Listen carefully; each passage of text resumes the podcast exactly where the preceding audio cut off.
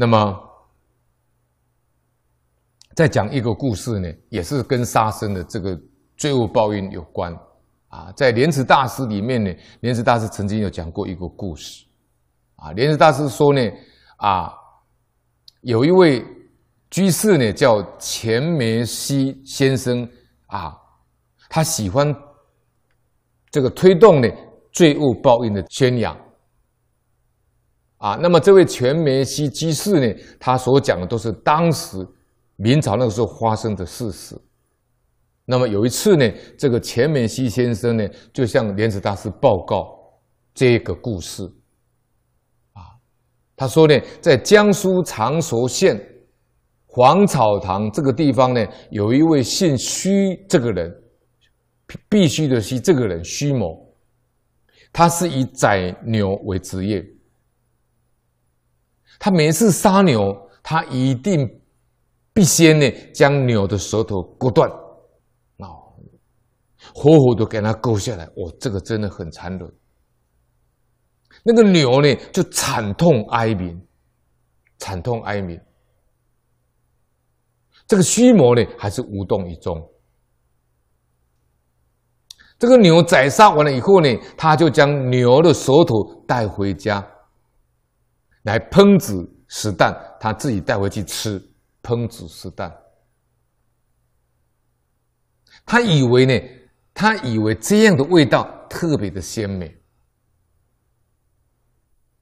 有一天，这个须谋呢就把屠刀放在他家门口的上端。忽然间呢，他听到两只老鼠在门上。激烈的打闹，就是两只老鼠在打架，两只老鼠在那个门房上面呢，在跑来追逐，在打架啊！因为他把刀呢挂在门房的门槛的上方啊，两只老鼠就在那跑来跑去，在那边追逐、打斗、打闹。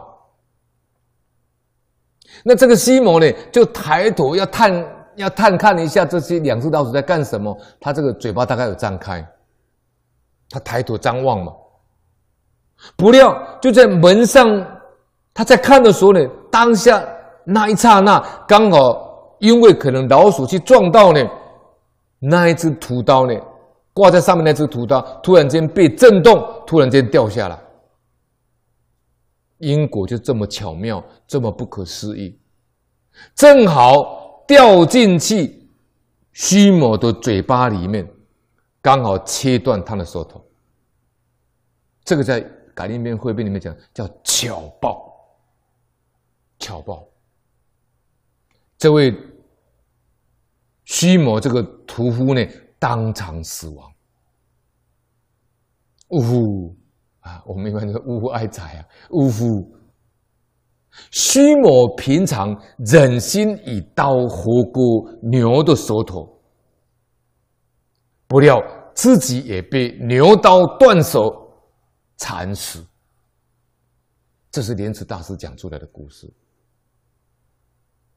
是一位钱梅西先生呢，他喜欢推广善恶报应的故事，他讲给莲池大师听的。啊，所以这个因果故事非常好，尤其是针对杀牛的。